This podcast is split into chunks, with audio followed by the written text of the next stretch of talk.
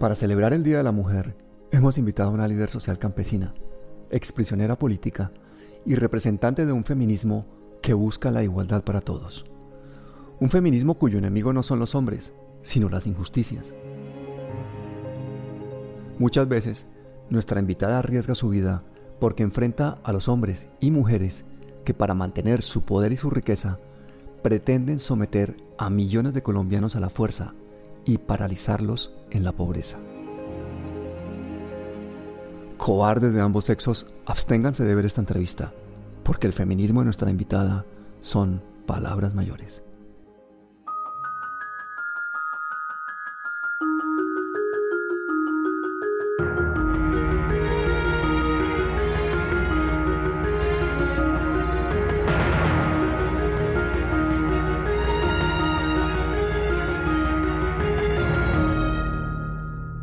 Lorena Sánchez, es un honor estar contigo. Muchas gracias, Pablo, muy amable por esta invitación.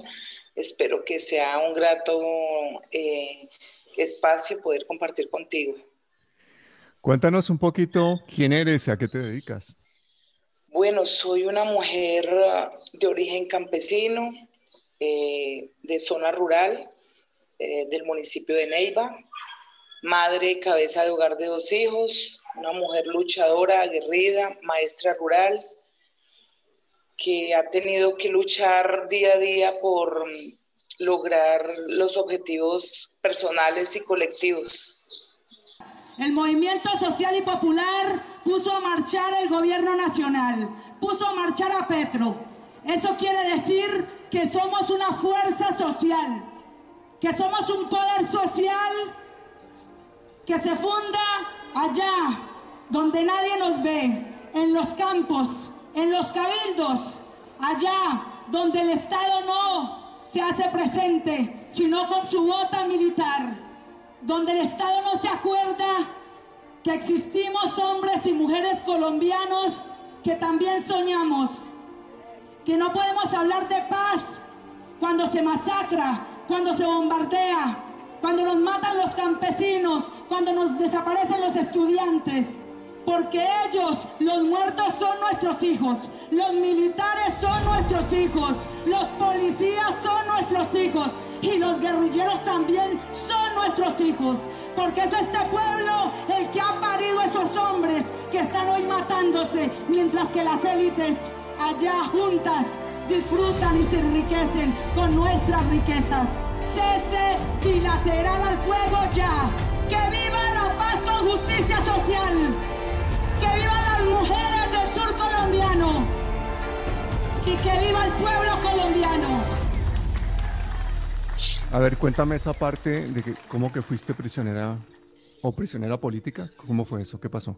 Bueno, en la región occidente de Neiva, eh, donde crecí, donde mis padres tenían su vivienda, su finca, eh, es una región muy marcada por el conflicto social y armado y allí nosotros la única eh, herramienta que teníamos era organizarnos en las juntas en asociaciones, como si llega el ejército por un lado, si llega otro grupo armado, o sea, cómo nos defendemos, organicémonos. En esa época estábamos en el periodo de Álvaro Uribe, que fue un periodo muy difícil para el pueblo colombiano, para la movilización, para el movimiento social. Y llegaron las capturas masivas, eso de dar resultados sí o sí, tenían que llevar gente capturada y llegaban a X o Y población un día cualquiera, un día domingo de mercado y bueno, ustedes eh, a un lado. Yo estaba embarazada de mi niña, tenía cuatro, cuatro meses de embarazo. O sea, mi historia es muy fuerte porque en medio de toda esa lucha, yo fui prisionera política embarazada de mi hija. Y ahí me torturaron horrible, casi me hacen venir la niña. embarazada estabas de prisionera? Dios mío. Me daban con la cacha así en la barriga. Yo tenía cuatro meses de, cuatro meses de embarazo. Y en esa época de Uribe hacían capturas masivas. Iban a una vereda y decían colaboradores de la guerrilla. Y desafortunadamente yo estaba ahí en, en esa vereda. Estaba en el lugar equivocado y nos cogieron a un poco de campesinos. Nos maltrataron, nos torturaron, yo embarazada, yo gritaba, íbamos dos, dos, tres mujeres, y los otros, mire, yo estoy embarazada, yo no sé, ustedes por qué me detienen. Nos echaron a un helicóptero como, como si fuéramos animales, nos daban pata, nos ponían la pistola en la cabeza, y yo dije, bueno, o sea, como quien dice, fue el día peor de mi vida. Nos llevaron a Planadas, que es Tolima, en helicóptero, Luego nos trasladaron en helicóptero a Neiva, al batallón. Duré tres días amarrada en un calabozo. A ver, ¿estás hablando de helicópteros militares? Sí, los militares. O sea, todo esto fueron los militares. Sí, claro, fueron los militares. y tres días en un calabozo, amarrada. Tenía que orinar delante de los militares porque pedía, y no me tocaba orinar ahí, eh, diciéndole estoy embarazada ellos veían mi estado, yo tenía mi, mi panza, cuatro meses. Cuando ya empiezo, le dije, hay derechos humanos y voy a hacer una denuncia internacional porque ustedes no pueden violarme mis derechos. Le dije, yo soy una mujer que está esperando un bebé y si mi bebé muere en mi vientre, ustedes son los responsables. Cuando les dije así, me emberraqué, de una vez llamaron al médico militar y seguro mi hija de, de, tanto dolor, de tanto, se había escondido tanto que el corazón no palpitaba. Yo me puse a llorar. Y yo le dije, ustedes me la mataron, ustedes me mataron mi hijo, yo no sabía que era niña. Y ese médico muy asustado, ay señora, cálmese, usted no está embarazada. Le dije, y entonces, este, este estómago qué? Le dije, estoy embarazada. Y él asustado, asustado, porque ellos sabían que si me pasaba algo, ellos se les iba hondo.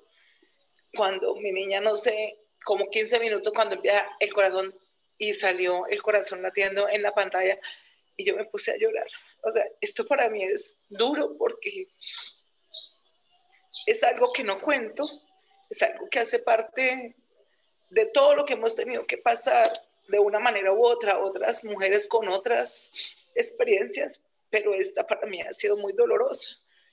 Y hoy abro mi corazón para decirle al mundo y a Colombia que todos esos padecimientos han valido la pena porque estamos en un momento único y por eso seguimos apostándoles. Yo hubiese aislado, me dieron, me dieron asilo en otro país y dije, no, yo quiero estar acá con mi gente, con mi familia, con mis hijos.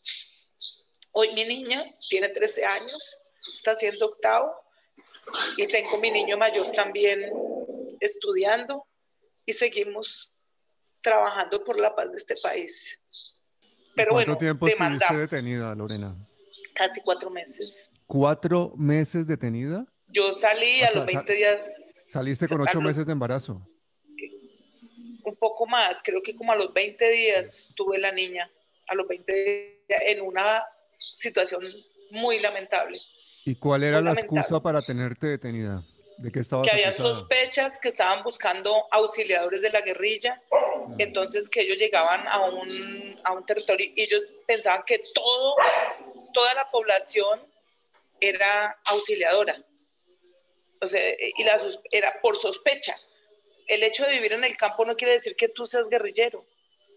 Ah, tienes que convivir con las fuerzas que hayan en el territorio. Ah, esa es Colombia, tú tienes que ver pasar ejército, paramilitares, guerrilleros y a todos si te piden un vaso de agua, a todos tienes que darle porque si no lo, le das, entonces de una vez se viene la represión para el campesino.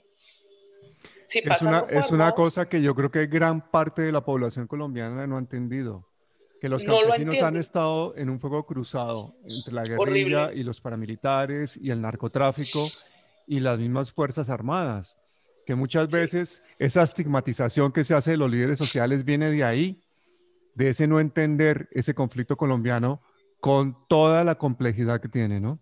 Esa es la carga tan difícil que me ha tocado soportar como mujer. Ser señalada, estigmatizada en un departamento tan conservador, tan tradicional, donde no entienden que la zona rural y el campesinado lo que hizo es aprender a convivir y a defenderse, aprender a sobrevivir en medio de un conflicto donde había fuego cruzado y no había más sino acobijarnos entre nosotros en las organizaciones y empezar a creer y atender redes, redes de apoyo, redes de solidaridad, redes de derechos humanos. Y salí de la cárcel, tuve mi niña, me fajé y me fui en una mula como a los 20 días, 30 días.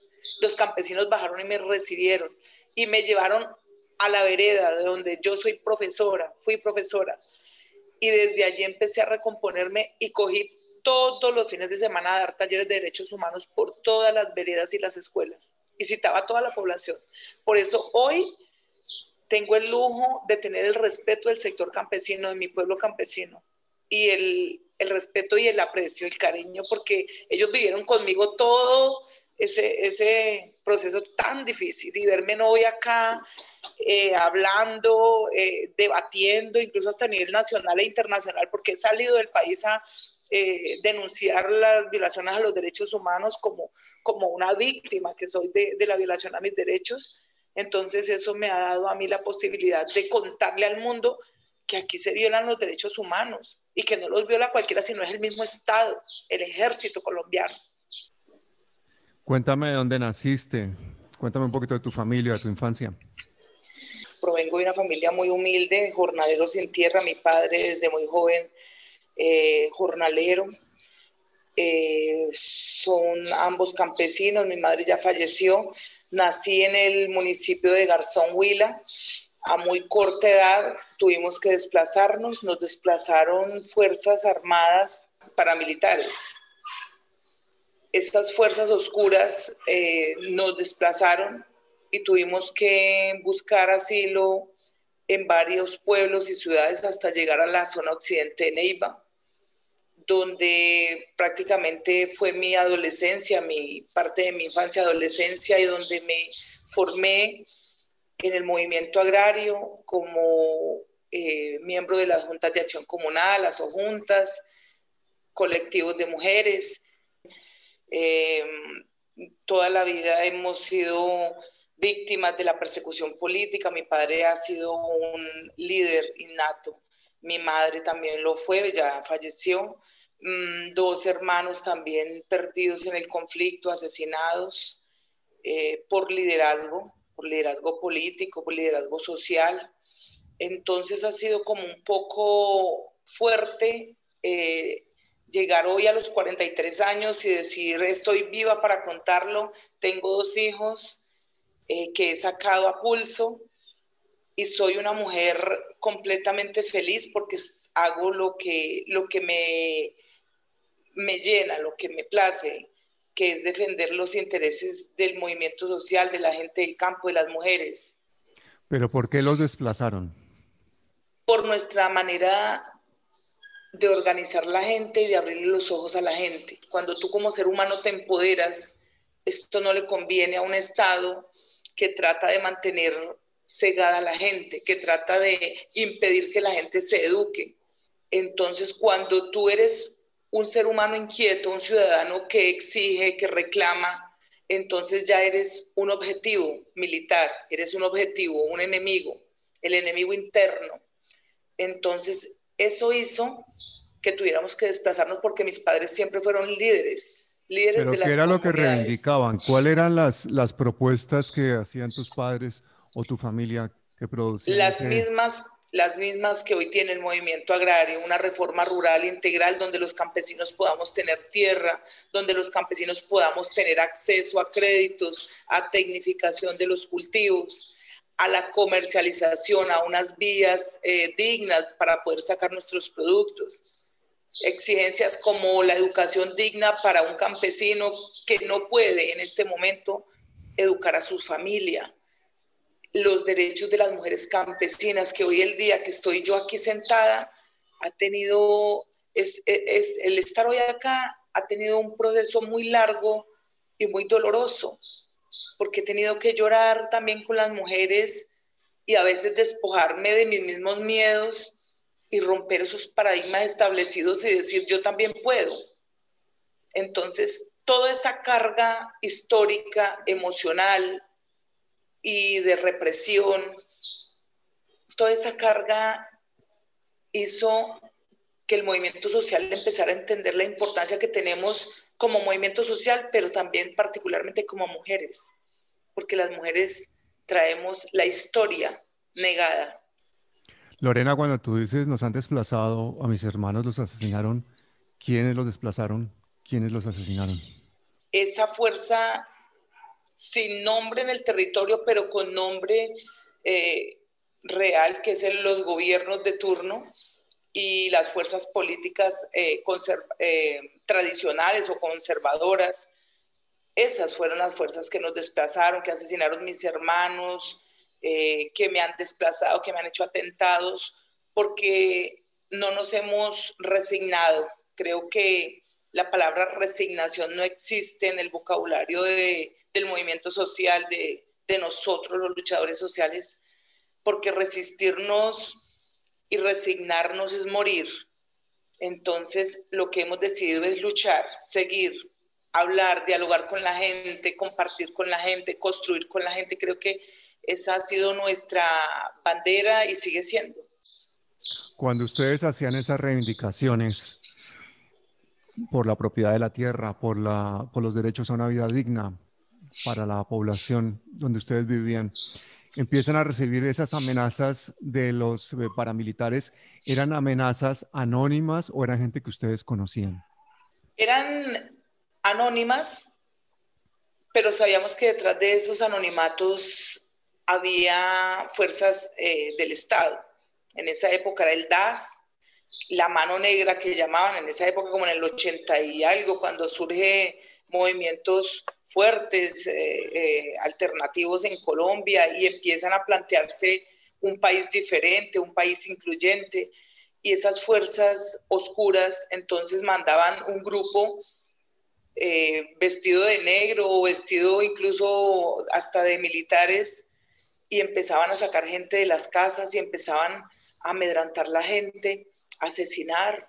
Entonces decían, bueno, ya llegaron a tal barrio y eh, anoche hubo un allanamiento y se llevaron a tantas personas.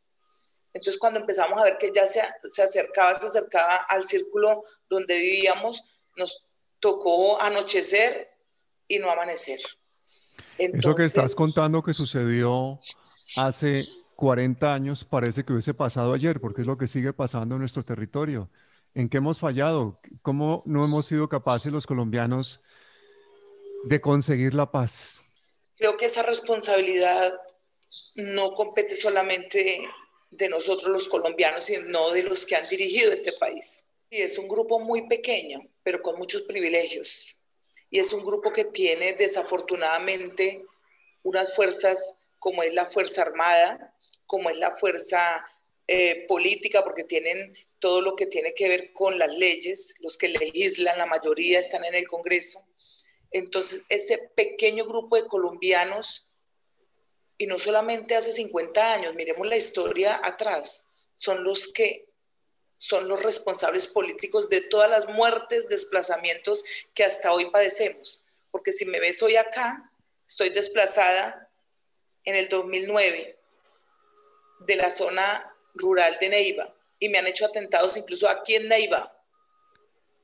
¿Por qué? Porque no conciben un liderazgo y más una mujer que se levante y que le llegue a la fibra a la gente y que no le hable mentiras a la gente. Entonces, ¿Tiene ese sistema de seguridad, Lorena? Desafortunadamente me lo levantaron hace dos años. La respuesta de se firmó la paz, ya no necesitas esquema, ya no, ya no hay guerra. Te levantamos el esquema porque no tienes ningún problema y en es cuando más se agudiza eh, el asesinato a líderes. En este mm. momento estamos en esa pelea porque mi trabajo como líder agraria significa ir a los territorios donde están las comunidades a las que yo pertenezco. Y por este tema de seguridad no puedo ir a, a comunicarme con ellos, a organizarlos, a charlar, entonces estoy en esa pelea. Es una pelea fuerte porque aquí en la asociación que dirigimos ya nos han asesinado dos compañeros. Y yo siendo la representante legal no tengo seguridad mínima de nada. ¿Cómo se llama la asociación y a qué se dedica? Se llama Asociación de Trabajadores Campesinos del Huila. Se dedica a representar los intereses de los campesinos sin tierra, de los campesinos jornaleros, de los pequeños y medianos, pero más allá de representar los intereses es de plantear una política incluyente, una política agraria que dé la mirada a ese campo olvidado, no a las grandes eh, a los grandes empresarios del campo, sino a este jornalero que si no se levanta y coge un machete y va a guachapear al, al, campo, no, no puede darle comida a los hijos. O esa mujer que va y trabaja un día haciéndole comida a los trabajadores en una finca, si se enfermó ese día, no pudo comer ella ni su familia. Entonces la asociación recoge esas expresiones de campesinos sin voz.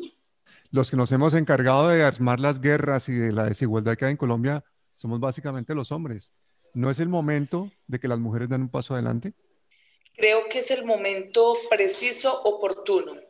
Creo que la mujer ha empezado a entender la importancia de su participación, la importancia de su propuesta y la importancia también de su legado histórico, de esa lucha inclaudicable en silencio, invisible, porque siempre las mujeres hemos sido relegadas a servir los tintos en las organizaciones como secretarias, a levantar las actas, a recoger las sillas y en el campo el machismo no permite que la mujer campesina opine.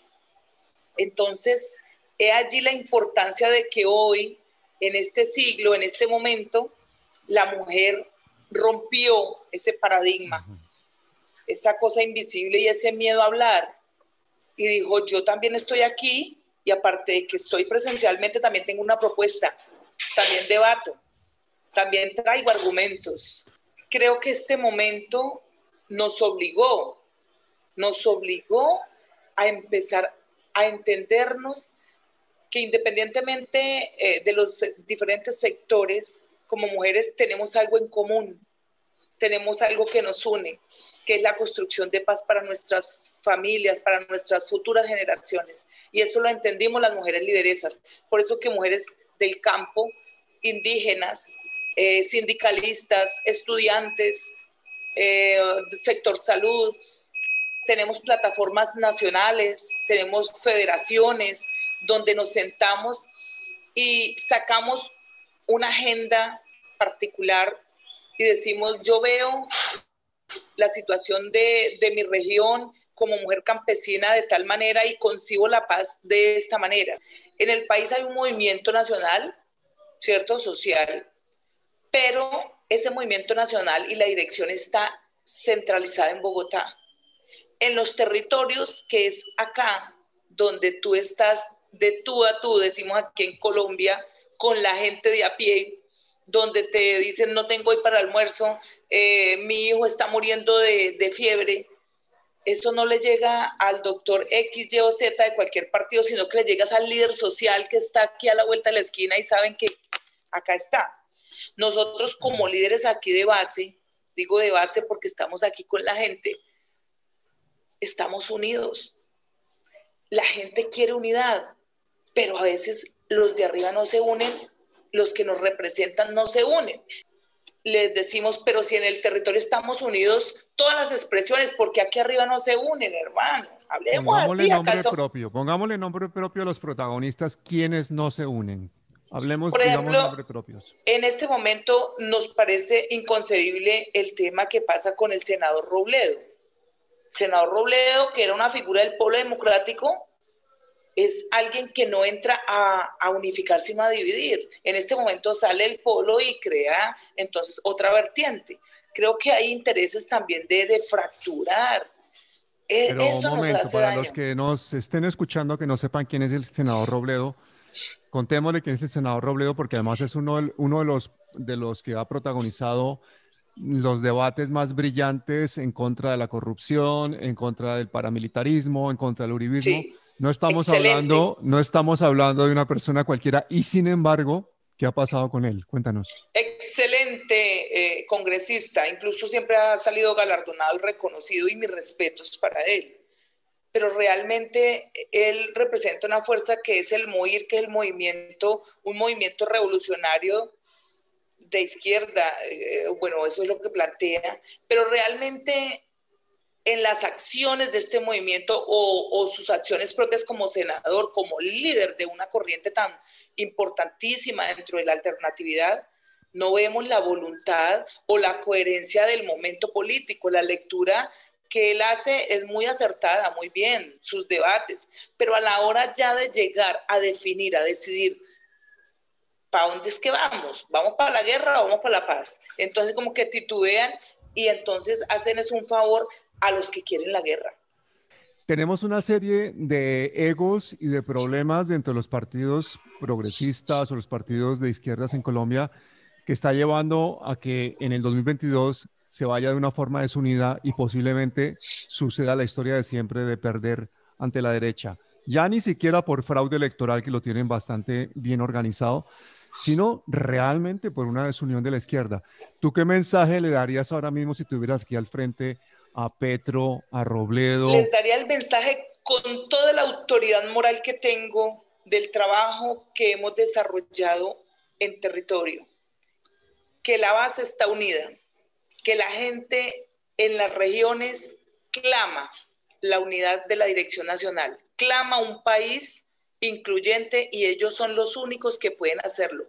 Entonces mi mensaje es bajarle a los egos, aterrizar un poco en el momento histórico que vive el país, pensar en las familias que hemos perdido seres queridos apostándole a un cambio social, a un cambio estructural. Y con ese mensaje que les llegue al corazón, que entiendan que es ahora o ya no hay tu tía que valga, ya no hay un cuarto de hora más. Es que se llegan estas elecciones y si nosotros no tomamos o ellos no toman las decisiones más sabias, más conscientes, con los pies aterrizados, el país seguirá y seguirá en un círculo vicioso donde jamás podremos salir de esta hecatombe. ¿Y por qué tanta gente humilde vota por Uribe? Porque en este momento aprovechan la ignorancia del pueblo. Digo la ignorancia en el sentido en que no le han permitido a la gente educarse. Cuando tú te educas, cuando tú empiezas a acceder al conocimiento, empieza tu ser a cuestionarse, a averiguar, a conocer que tengo unos derechos en una constitución política que ni siquiera leo. Es que la constitución del 91 es la más completa que hay, lo que pasa es que no la aplica. Y como no la conozco, entonces yo dejo que hagan y deshagan. Pero cuando el campesinado sabe que dentro de esa constitución no existe un decreto real donde le dé los derechos y el reconocimiento político al movimiento campesino como un pueblo diferenciado de derechos, es cuando yo me paro en una palestra, en una movilización, en un paro, y le digo a la gente es que aquí nosotros no existimos en este país. No tenemos derechos como los tienen los indígenas y los afros, que son pueblos que se los han ganado. Nosotros, el pueblo campesino, nos hemos movilizado por años por décadas hemos perdido compañeros, hemos tenido prisioneros políticos. Yo fui prisionera política. ¿Y qué hemos logrado? Abrir un espacio, pero todavía nos falta. Y para llegarle a eso que nos falta, necesitamos un gobierno que piense en los intereses de los más pobres, de nosotros, de las mujeres, de los niños, de los jóvenes. Pensar que los campesinos colombianos, 8 millones de desplazados, la población de desplazados más grande del mundo. Eh, dejaron atrás 6 o 7 millones de hectáreas que han sido ocupadas por paramilitares y terratenientes y grandes monocultivos industriales. ¿Tú crees que la fuerza de todo ese aparato económico y militar protegiendo sus intereses va a dejar que el movimiento campesino realmente ocupe el lugar que debe ocupar y haya una reforma agraria? te voy a decir algo con toda la claridad y lo que siento y lo que pienso. Aquí no hay sino dos, dos, dos polos opuestos. O estamos acá o estamos allá. El centro no existe. El centro se lo inventaron para dividir, para decir, ay, no, este, este es menos peor que el otro, este o como dicen acá en el territorio, este roba menos que el otro, o este roba y al menos hace.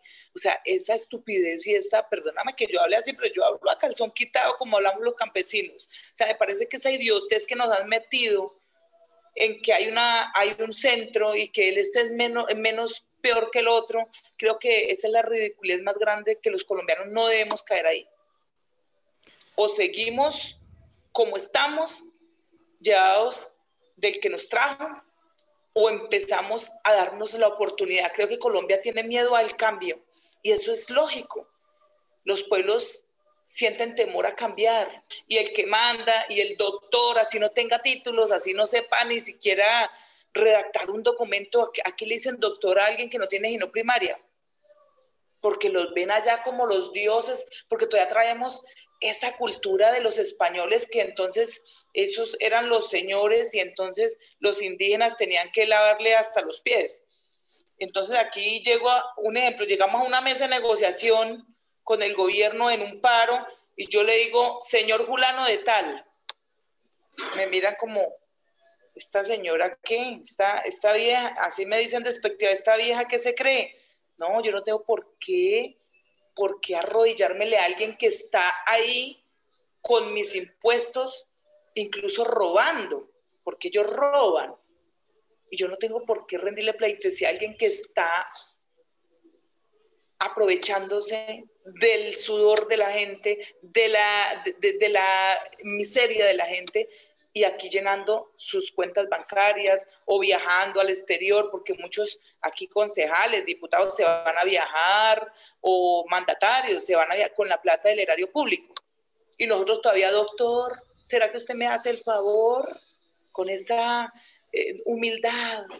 Entonces nos han enseñado a ser pasivos. El que habla, el que exige es terrorista, es guerrillero. ¿Y por qué no entra en rebeldía el, el movimiento feminista colombiano y rebeldía significa una unidad entre todas las mujeres de los diferentes movimientos sociales y los diferentes partidos políticos para presentar una candidatura única en el 2022. ¿No sería demasiado pedir? Excelente idea, me parece que eso sería lo más lindo.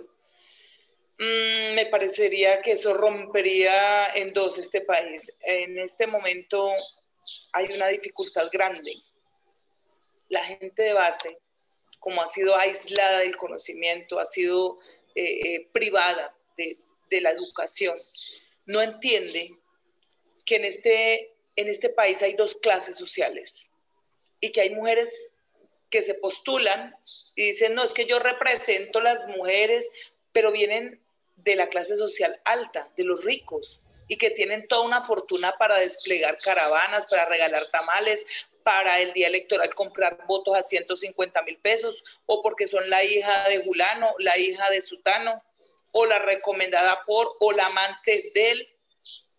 Entonces, esas mujeres no representan la clase social de nosotros los pobres. Entonces, la gente fácilmente se deja engañar, la gente fácilmente se deja confundir. Y cuando llega un líder a un barrio, una líder, lo digo yo, yo mi, fuerte es lo rural. Cuando llegué a la ciudad y fui a una comuna, me dicen, no, es que las mujeres, hay que apoyar a las mujeres, por eso voy a apoyar a la doctora tal, no digo el nombre. Es que ella es buena, ella roba, pero ella hace. O sea, esa es, ella roba, pero ella hace, ella hizo tal y tal obra. O sea, imagínate el, nivel que está la gente. Me gustaría que para terminar le hicieras tú una invitación a la mujer colombiana en general, para que en estos dos años que quedan para cambiar el destino de Colombia, asuman el papel que tienen que asumir. Qué difícil, qué difícil tarea me pones.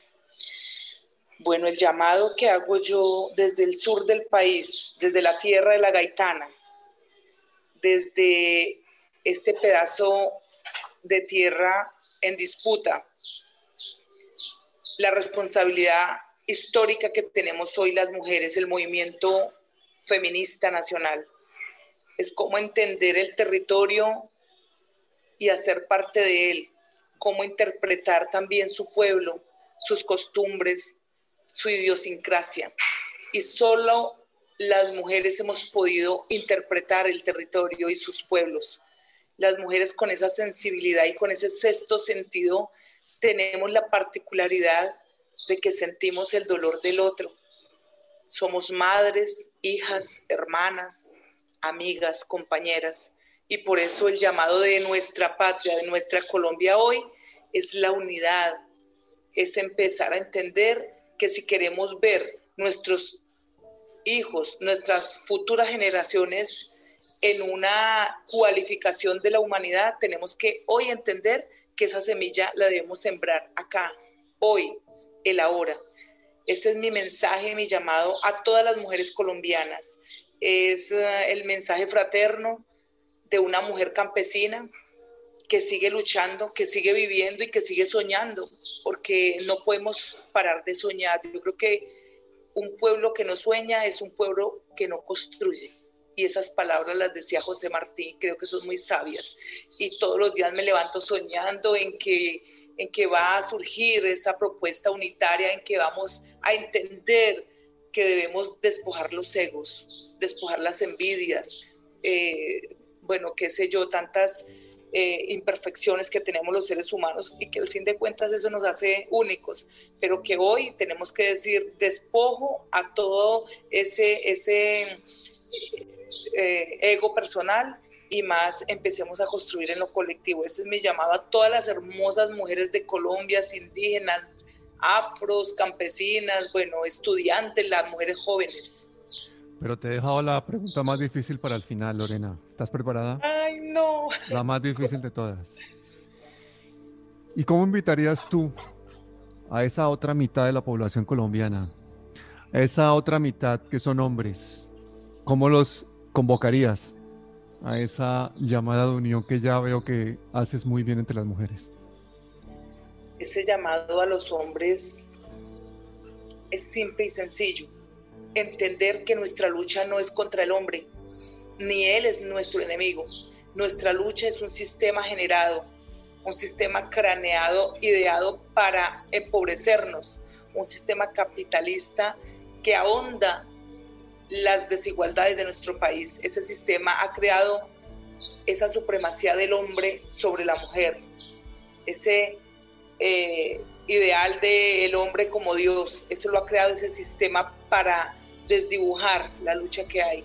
Entonces el llamado es que de la mano con el hombre vamos a cambiar el sistema que nos gobierna, a cambiar la forma de hacer política, para que nosotros podamos entender el papel que jugamos como individuos, como ciudadanos, como colombianos. Entonces aquí no, nos interesa que cambie nombres y nombres en este gobierno, si sigue el mismo sistema económico, el mismo sistema de gobierno, necesitamos cambiar, es un sistema de raíz y por eso nos asesinan, por eso nos persiguen, porque entendemos que la pelea no es contra los hombres, sino contra un sistema que genera desigualdades. Ese es el mensaje para ustedes los hombres. Muchísimas gracias por tu tiempo, por tu paciencia, por abrir el corazón Espero que consigas una coalición de mujeres de lideresas sociales que nos hagan poner las pilas en Colombia a los hombres. Sí, yo creo que sí. Va... No hay otra, no hay de otra. Nos has dejado clarísimo lo que tenemos que saber para tener un mejor país. Hasta siempre. Un abrazo, gracias desde el Huila. Un beso a todos y los amamos mucho desde aquí, desde la Tierra de la Gaitana. Te has quedado agotada de la entrevista, ¿no? Ay, muy bonito porque no es una entrevista, es hablar con un amigo.